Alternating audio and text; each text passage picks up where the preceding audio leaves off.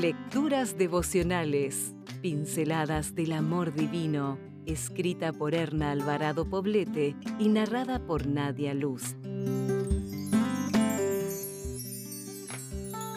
2 de enero. El tiempo es la materia de la que está hecha la vida. Él, en el momento preciso, todo lo hizo hermoso.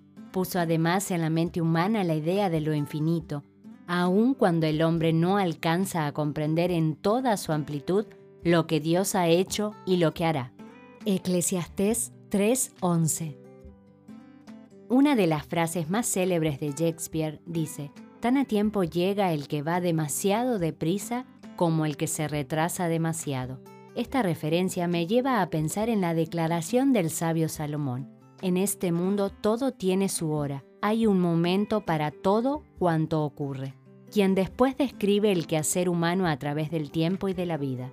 Hoy, 2 de enero, estamos en el amanecer de un año nuevo. Vivir es un privilegio y el tiempo es la herramienta de la que disponemos para disfrutar de ese privilegio, o por el contrario, para desperdiciarlo. Los segundos, los minutos, las horas, los días, las semanas y los años llegarán y se irán inexorablemente. Es imposible retenerlos, revivirlos, ahorrarlos o guardarlos. Lo único que marca la diferencia es el uso que hagamos de ellos. El tiempo es semejante a un tranvía sin paradas. Solo podremos viajar en él si somos perseverantes, emprendedoras, oportunas y eficaces, y sobre todo si tenemos una visión. Son muchos los que se quedan varados en los fracasos y las vicisitudes propias de la existencia.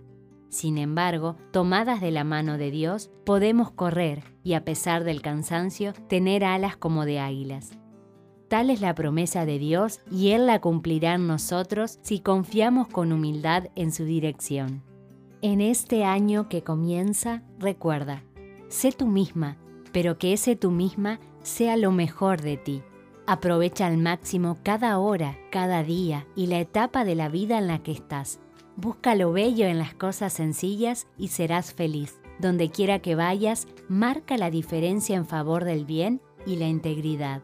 Ama a los tuyos, pero más con hechos que con palabras. Agradece lo que otras personas hacen por ti. Toma decisiones sabias, para lo que es imperioso consultar a Dios. Recuerda que Dios te ayudará en todo lo que emprendas. Ora, ora y ora en todo tiempo, lugar y circunstancia. Vive en plenitud. Si desea obtener más materiales como este, ingrese a editorialaces.com.